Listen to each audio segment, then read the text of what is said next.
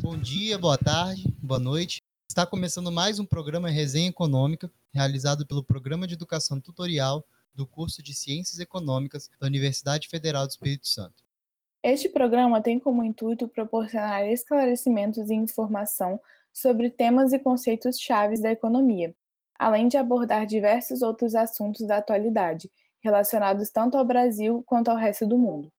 O episódio de hoje será conduzido por mim, Isadora, E por mim, Paulo Otávio. onde vamos apresentar a discussão que gira em torno das atuais lutas sindicais e da possibilidade e vontade do governo federal de efetuar a privatização dos Correios. É muito bom estar de volta com a nossa programação de podcasts, agora no segundo semestre de 2020. Gostaríamos de lembrar que o programa Resenha Econômica acontece tradicionalmente ao vivo, às quartas-feiras, na nossa querida rádio universitária. Porém, neste momento de pandemia da Covid-19, adotamos um cronograma especial para continuar trazendo novos assuntos e debates, além de deixar você informado. No entanto, nossos programas estão sendo lançados apenas no formato de podcast, por conta do distanciamento social e de não termos os aparatos técnicos da rádio universitária à nossa disposição. Então, sigam e ouçam a gente por aqui para acompanhar mais discussões.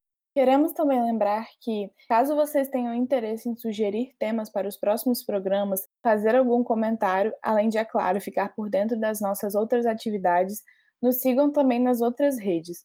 O nosso Instagram é o arroba P-E-T Economia UFES. Neste período, além do nosso podcast, também temos feito resenhas escritas. Elas estão todas disponíveis no nosso site, peteconomiaufes.wix.com/site. Hoje nós vamos falar sobre uma empresa pública brasileira que existe há mais de 350 anos, presta inúmeros serviços essenciais para o nosso país. A empresa brasileira de Correios e Telégrafos, conhecida popularmente apenas como Correios, é uma empresa pública que atua na entrega de encomendas e prestação de serviços logísticos por todo o território brasileiro. Você, ouvinte, provavelmente conhece e já utilizou em algum momento algum dos serviços prestados por esta importante empresa estatal, cuja trajetória se mistura com a própria história e identidade do Brasil. Frequentemente, anuncia-se como a fundação dos Correios o ano de 1663, pois foi a data em que Alferes João Cavaleiro Cardoso foi nomeado para seu posto de assistente do Correio Mor do Rio de Janeiro.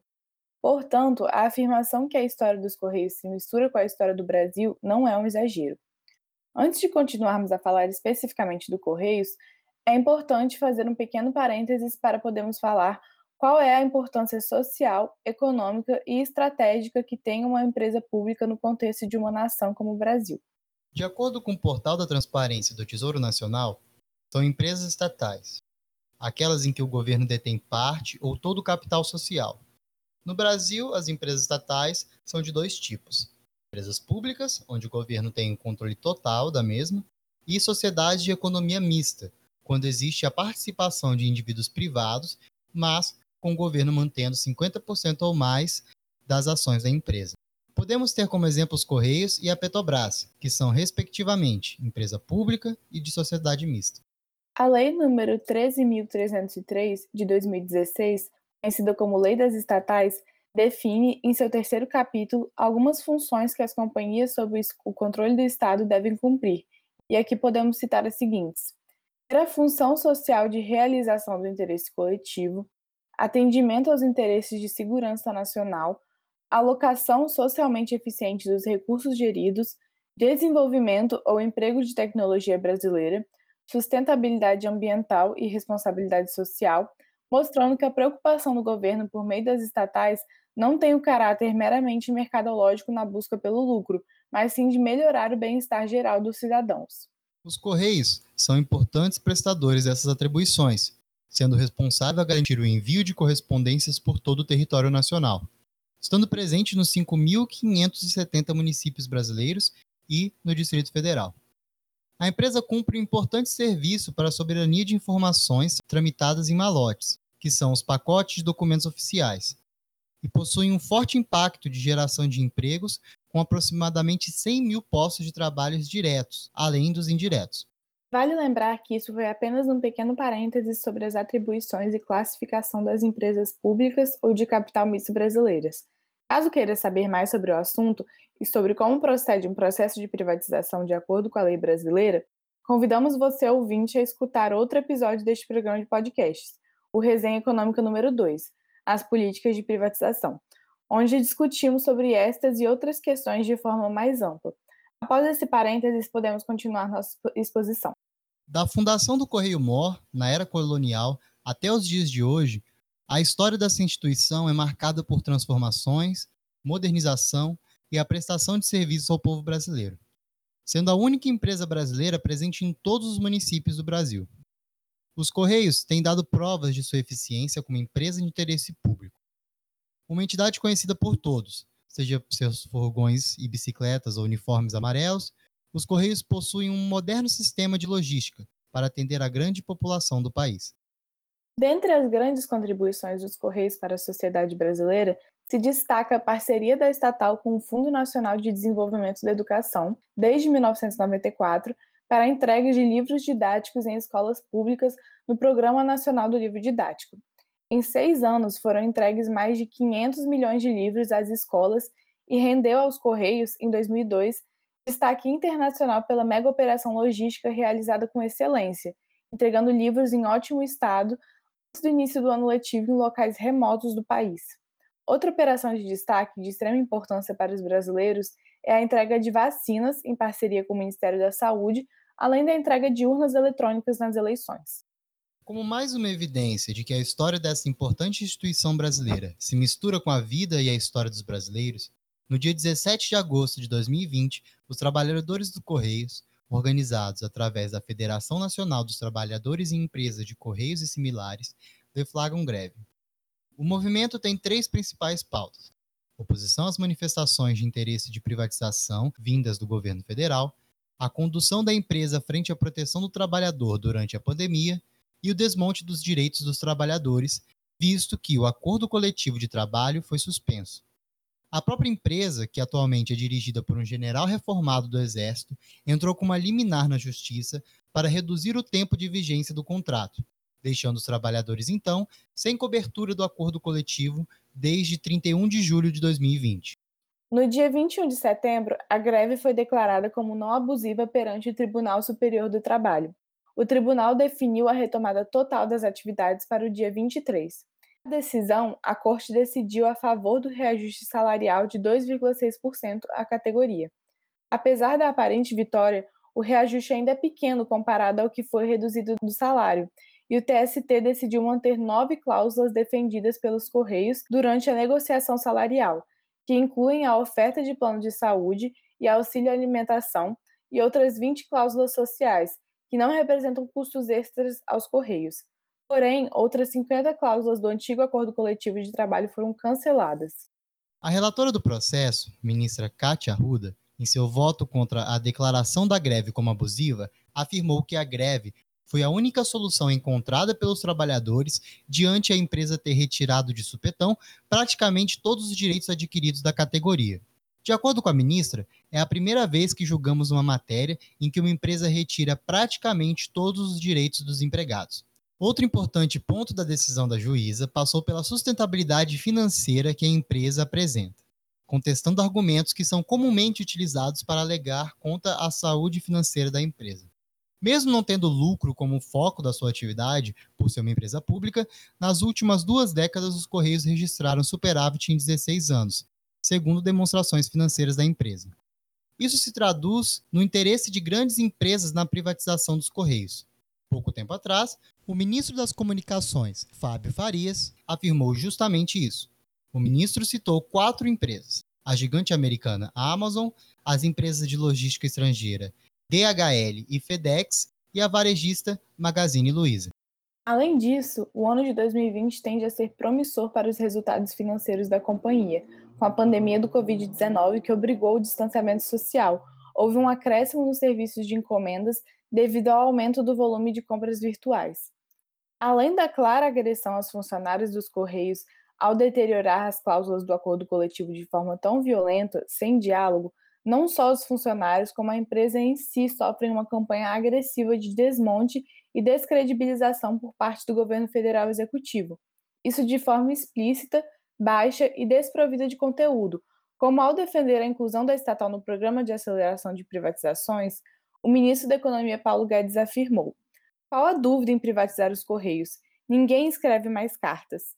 Essa vontade de privatizar os Correios faz parte de um plano de privatizações declarado por Bolsonaro desde sua campanha presidencial. De acordo com o plano de governo apresentado por Bolsonaro, foi estabelecido como uma das metas na área da economia o equilíbrio das contas públicas, e, na visão de sua equipe econômica, os recursos obtidos com privatizações e concessões possibilitariam alcançar este objetivo. Segundo a proposta da campanha disponibilizada pelo TSE, o processo de privatizações almejado teria como norte o aumento da competição entre as empresas, pois, ainda segundo o plano, com mais empresas concorrendo no mercado, a situação do consumidor melhora e ele passa a ter acesso a mais opções, de melhor qualidade e a um preço mais barato. É necessário destacar, contudo, que no caso dos Correios já existe essa competição. O único monopólio detido pela estatal atualmente é o postal, que consiste na entrega de carta, cartão postal, correspondência agrupada e telegrama. Nesta área de monopólio, então, que é o objetivo de escrutínio. O senso comum afirma que o serviço é caro e isso é uma inverdade. A tarifa postal da Carta Nacional, simples fixada pelos Correios, é inferior à média mundial. Mesmo o Brasil sendo um país de proporções continentais e de esquema logístico complexo, Segundo dados divulgados pela Associação dos Profissionais dos Correios, a tarifa postal no Brasil é menor do que a de países ditos de primeiro mundo, que também têm tarifa abaixo da média, por exemplo, Japão, Austrália e Espanha. A nossa tarifa se assemelha com a do Correio dos Estados Unidos, que inclusive tem uma estrutura semelhante à nossa, em que o governo detém o monopólio postal. No começo desse ano, o presidente reafirmou o interesse em privatizar os Correios, a equipe econômica, liderada pelo economista liberal Paulo Guedes, tem demonstrado insatisfação com o andamento dos processos de privatização planejados pelo governo federal. Isso se traduziu, segundo Guedes, numa espécie de debandada no Ministério da Economia, quando, em agosto deste ano, dois secretários pediram demissão: o secretário especial de Desestatização e Privatização, Salim Matar, e Paulo Webel, secretário especial de Desburocratização, Gestão e Governo Digital. Eles se juntaram a cinco outros funcionários que deixaram a equipe econômica do governo desde o ano passado, dentre eles o secretário de Tesouro Nacional, o presidente do BNDES e o presidente do Banco do Brasil. Isso pode representar um perigo à situação dos Correios, à medida em que a equipe econômica queira agilizar esse processo de privatização e agir no desmonte dos direitos dos trabalhadores. E para conversarmos e buscarmos entender mais sobre a situação dos trabalhadores dos Correios, convidamos para o nosso programa Cleuser da Silva, que trabalha nos Correios há 15 anos. Está como diretor sindical e é carteiro do bairro Cristóvão Colombo. Bem-vindo, Cleuser, ao programa. Opa, tudo bom, gente? Boa tarde, né? Então, o colega já me, me apresentou aí, salda a todos que estão nos ouvindo. Estamos aqui para ajudar no que for for possível, né? Primeiramente com mais informações e menos, menos não, desmascarando as desinformações. Isso aí, Cleusa, muito obrigada. Então, a gente já fez uma apresentação aqui dos Correios, né? Falamos um pouco da privatização e da greve, mas a gente quer ouvir de você sobre esses assuntos. Primeiramente, sobre a greve ocorrida recentemente, a gente queria que você falasse um pouco sobre a construção dela as principais reivindicações da greve e como que vocês viram o saldo do julgamento do TST e a retomada das atividades.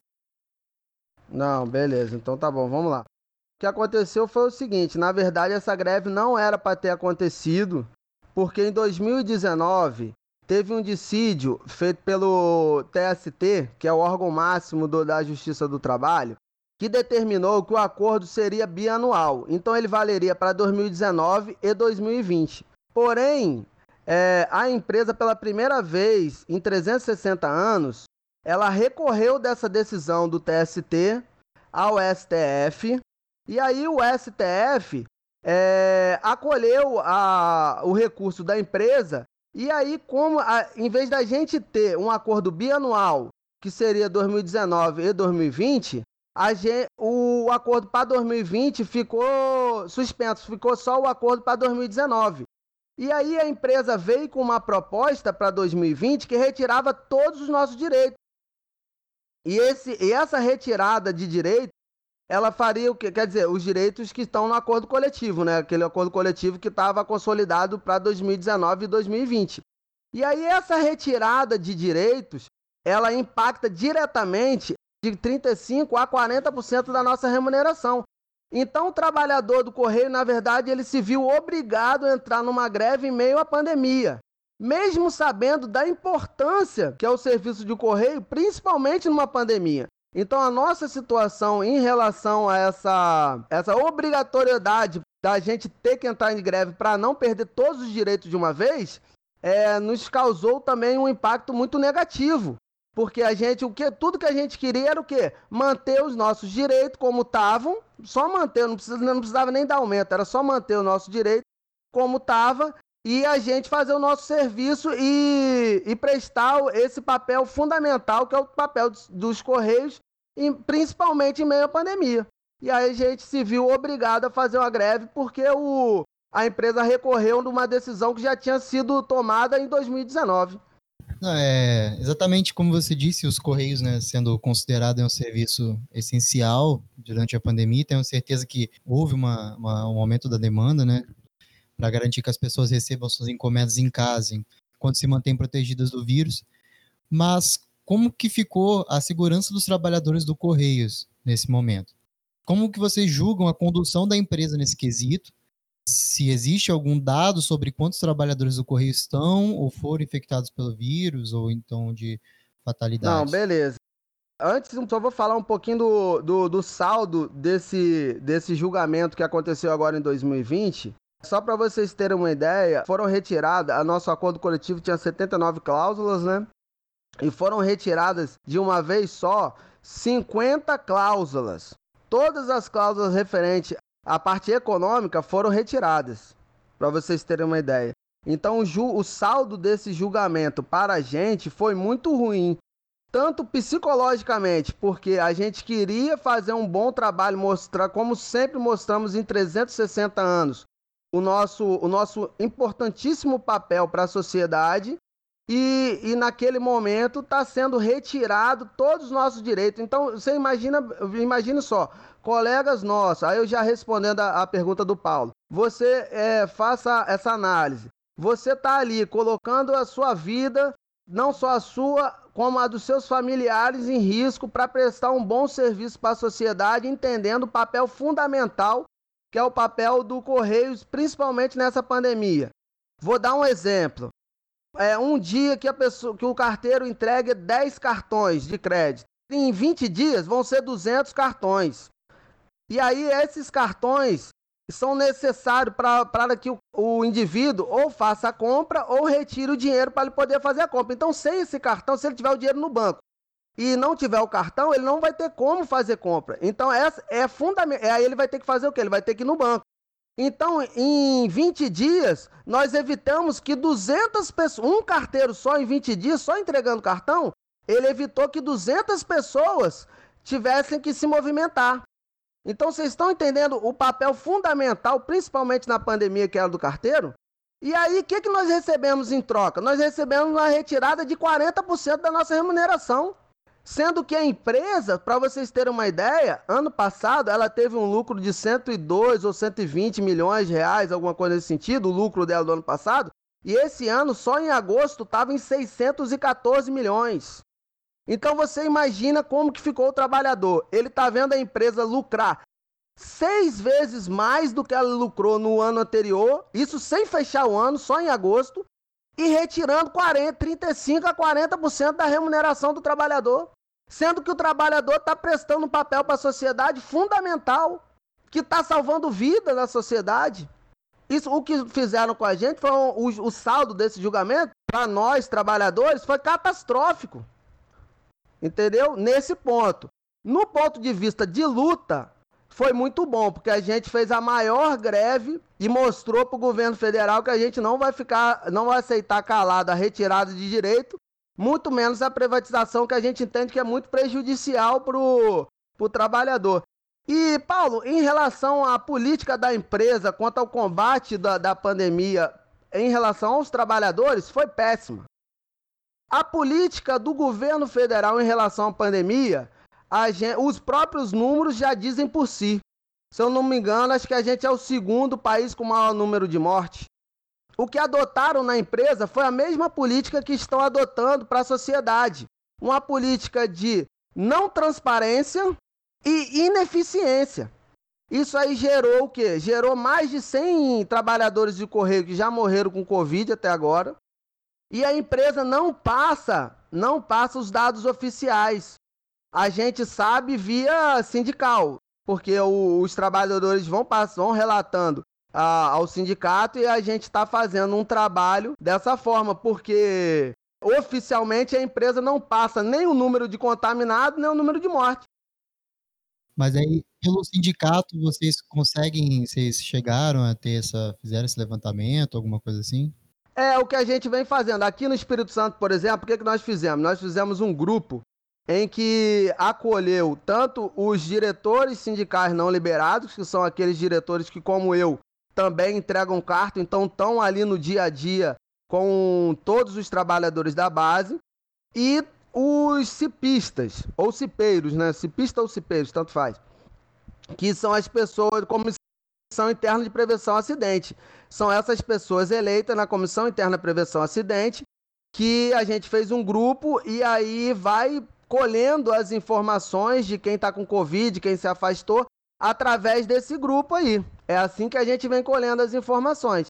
É via e, e os trabalhadores, onde não tem cipista, os próprios trabalhadores reclamam com o sindicato, né? Querendo apoio. Essa é a realidade, querendo apoio.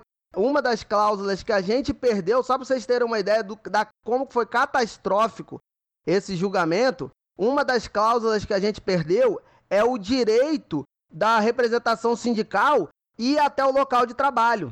Então, se o local de trabalho está, se tiver acontecendo alguma coisa irregular, o sindicato agora não pode mais ir até aquele local de trabalho. Nós perdemos o direito de fazer uma reunião no local de trabalho. Só para vocês terem uma ideia, a truculência que o governo federal está tá tratando o, o trabalhador de correio. Respondi aí, Paula, a pergunta? Respondeu, tá ótimo. Agora a próxima é da Isadora. Então, agora, uma última pergunta. Frente a todos esses retrocessos dentro da empresa que a gente conversou aqui, quais os próximos passos que você enxerga né, da categoria na luta contra a privatização dos Correios? Bom, beleza. É, o, o, o próximo passo, é, e deve ser o, o, o, próximo passo, não, é um passo que a gente vem é continuado, né? A gente vai continuar um passo que a gente já vem fazendo há um tempo, que é o principal passo. Qual é o principal passo? O principal passo é combater a desinformação. Esse é o principal passo. Nós já fizemos aqui no Espírito Santo e em todo o Brasil a gente vem fazendo audiências públicas para explicar para a população o que a mídia e nem o governo federal vem, vem explicar. O que, que é que a gente tem que explicar? Primeira coisa, primeira coisa, o correio não dá prejuízo. O correio dá é muito lucro. Eu tenho aqui alguns dados aqui, ó. 2009, 117 milhões lucro. 2010, 818 milhões 966 mil lucro. 2011, 882 milhões de lucro. 2012, 1 bilhão 113 milhões de lucro. E por aí vai. 2013, 325 milhões de lucro. Mais recentemente, 2017, 667 milhões de lucro. 2018, 161 milhões e por aí vai. Então, essa história de que o correio dá prejuízo é uma mentira deslavada. Então, o principal passo da gente, categoria, junto com a direção sindical, é primeiro mostrar para a sociedade que ela está sendo enganada. Esse tem que ser o primeiro passo. E outra coisa, vou dar um exemplo para vocês. Aqui a gente tem no Brasil 5.570 municípios. Quem vocês acham que vai entregar a vacina quando sair a, a vacina para a Covid? É o Correio. Sabe por que, que é o Correio? Porque só o Correio, o Correio é a única instituição brasileira que está presente nos 5.570 municípios. Não tem outra instituição no Brasil que tenha essa capacidade logística. Então é fundamental que o correio se mantenha público e de qualidade, porque se ele se manter público e não ter qualidade, não resolve nada. E aí a gente entra em outra questão, outra mentira, que às vezes falam que ah, mas o correio não é um bom, o correio brasileiro não é um bom correio. Mentira. 2020, em 2020 agora a gente acabou de ganhar um prêmio da União Postal como um dos melhores serviços postais do mundo. Correio tem um dos melhores serviços postais do mundo. Entrega de encomenda, segundo os dados oficiais, 98 a 99% de entrega no prazo. Então, ah, existe uns, alguns milionários do setor de encomenda que querem acabar com o correio para poder lucrar mais. E aí tudo bem, eles têm todo o direito de fazer isso. Só que a população também tem o direito de saber que essas pessoas só vão fazer entrega onde dá lucro. E onde do, dá lucro não chega a 5% do território nacional. A gente tem um país continental. Então, por ser um país continental, os lugares mais longínquos se gasta muito para entregar lá. Iniciativa privada vai querer levar a, a vacina lá? Não vai.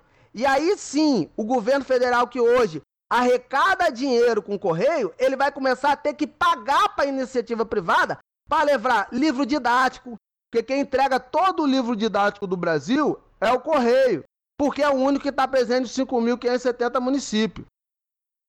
Então, se a gente, por um acaso, vier a vender o correio, Deus me livre, mas se isso vier a acontecer, o, o, o, Brasil, em vez de ganhar dinheiro com o serviço com o correio, que é como eu acabei de falar, o lucro que ele tem, ele vai ter que começar a pagar para a iniciativa privada para fazer o serviço que ele já fazia. Então é uma grande, é uma grande, é, eu vou usar a palavra aqui mais, mais popular, uma grande sacanagem com o povo brasileiro você falar que vender o correio é bom. Outra coisa também importantíssimo que a gente tem que combater: o, o mundo tem cerca de 220 países. Desses 220 países, só tem oito países com, com correio privado, sendo deles é, Portugal com sérios problemas, Argentina com sérios problemas de correio, porque privatizaram seus correios, estão passando sufoco, greve atrás de greve. Então, quer dizer, é fundamental que a, que a população brasileira entenda a importância do correio. É fundamental. Vou dar outro exemplo aqui. Vou dar outro exemplo. Suponhamos que você tem uma catástrofe no Rio Grande do Sul. Aí a pessoa lá no Rio Grande do Norte, ela quer doar um alimento para as pessoas que sofreram com a catástrofe. E aí o correio, hoje, ele tem total condição de fazer esse translado, fazer essa entrega. E aí eu vou te perguntar, qual é a Madre Teresa de Calcutá da iniciativa privada que vai querer fazer esse serviço de graça? Quem vai querer fazer esse serviço de graça? Então é isso que a gente tem que explicar para a população, que o correio não é só questão de dar lucro. Não é só questão, é questão de segurança nacional, gente. É fundamental explicar isso para a população. Agora, se mesmo assim a população decidir querer pagar um serviço mais caro, porque o serviço do correio hoje é, dados oficiais. Não estou aqui falando de orelhado, estou falando de dados oficiais. União Postal. É um dos serviços mais baratos do mundo. Agora, se a população quiser pagar por um serviço mais caro, é com ela. Se a população quiser abrir mão da segurança nacional, de poder ser amparada diante de um desastre, é um problema dela, é um problema da população. Agora, você tem que explicar para a população o que, que isso vai acontecer. O que você não pode fazer é falar que que o correio dá prejuízo, sendo que o correio dá lucro. O que você não pode fazer é que falar que o correio está acabando porque a carta está acabando e não explicar o, o, o, o, fator mais importante do correio, que é estar tá em todos os 5.570 municípios e levar cidadania para o cidadão e levar, e levar segurança para o cidadão. Levar segurança postal para o cidadão. O, todo o serviço jurídico, todo o serviço jurídico é feito pelo correio nos fóruns, essa tramitação de papelada. Imagina é, isso passando numa empresa privada. Você vai entregar toda a segurança nacional jurídica na mão do, de uma empresa privada? É isso que a, é isso que a sociedade quer? Então, beleza. Entendo que os, os milionários do setor têm todo o direito de querer lucrar em cima do correio. Direito. Agora, a gente tem a obrigação de não ser bobo e abrir mão da empresa importante do ponto de vista estratégico como o correio. A gente tem a obrigação de passar para a população a importância de um correio público de qualidade. Então, acho que é isso aí. E obrigado por topar e contribuir com a gente. É muito importante que se faça ouvir as vozes, as vozes dos trabalhadores. Certamente são os mais afetados por essa pandemia, certamente são os mais afetados por toda essa, essa política né, que a gente apresentou, que você apresentou muito bem nas suas falas. E agora, para além das perguntas, caso você queira fazer alguma consideração final, algum ponto que você acha que é importante e talvez tenha ficado para trás na nossa conversa, agora é um momento aí para você fazer uma fala. Não, não, só falar para todos que estão ouvindo a gente, né, que nós aqui trabalhadores do Correio, nós temos o mesmo objetivo da sociedade, né? É pensar numa sociedade que é melhor para o cidadão, não melhor para o mercado. A gente entende que somos seres humanos, né? E entendemos que a economia ela tem que ser voltada para cuidar das pessoas e não para explorar as pessoas ao máximo. Então, nesse ponto de vista, é, cabe muito bem a, a questão do correio continuar sendo público. E o correio, continuando sendo público, ele tem a oportunidade de cuidar das pessoas, ser uma empresa para cuidar das pessoas. Que o interesse não seja obter cada vez mais e mais lucro, mas sim prestar um melhor serviço e dar mais segurança para a vida das pessoas. Acredito que isso aí é, resume bem o que a gente conversou. Ah, ótimo. Nossa, muito obrigada mesmo pelas respostas, Cleuser. Agradecendo de novo, né? Você fez falas muito boas. Acho que a gente acabou tocando todos os pontos juntos, né?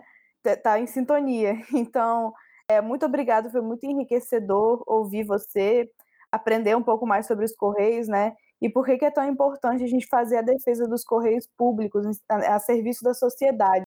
Esperamos que a nossa fala tenha sido à altura e que ajude vocês de uma certa forma, né? É isso, muito obrigada. É, o interesse da gente é dar informação, gente, porque é, a gente entende que existe um, um aparato ideológico por trás disso, que ele trabalha justamente na desinformação ou na omissão de informação. Então, eu que agradeço, na verdade, vocês aí por dar a oportunidade de a gente poder dialogar com a sociedade.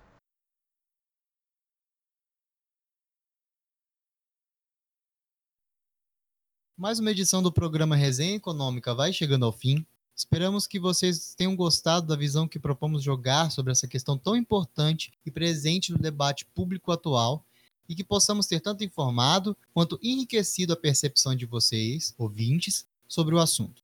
Caso vocês tenham alguma dúvida ou interesse em algum ponto em específico e queiram ouvir explicações a respeito, fiquem à vontade para nos enviar perguntas e sugestões através do nosso e-mail peteconomiaufes@gmail.com ou pelo nosso site peteconomiaufes.wix.com/site. Sua participação é muito importante para nós. Aproveite para nos seguir no Instagram, o arroba peteconomiaufes, para ficar por dentro de outras atividades no nosso grupo, como as resenhas escritas, o tema do podcast da semana, entre outras coisas que estamos sempre produzindo.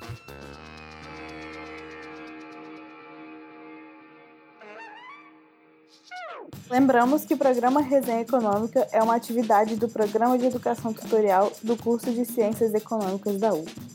Tchau. Tchau.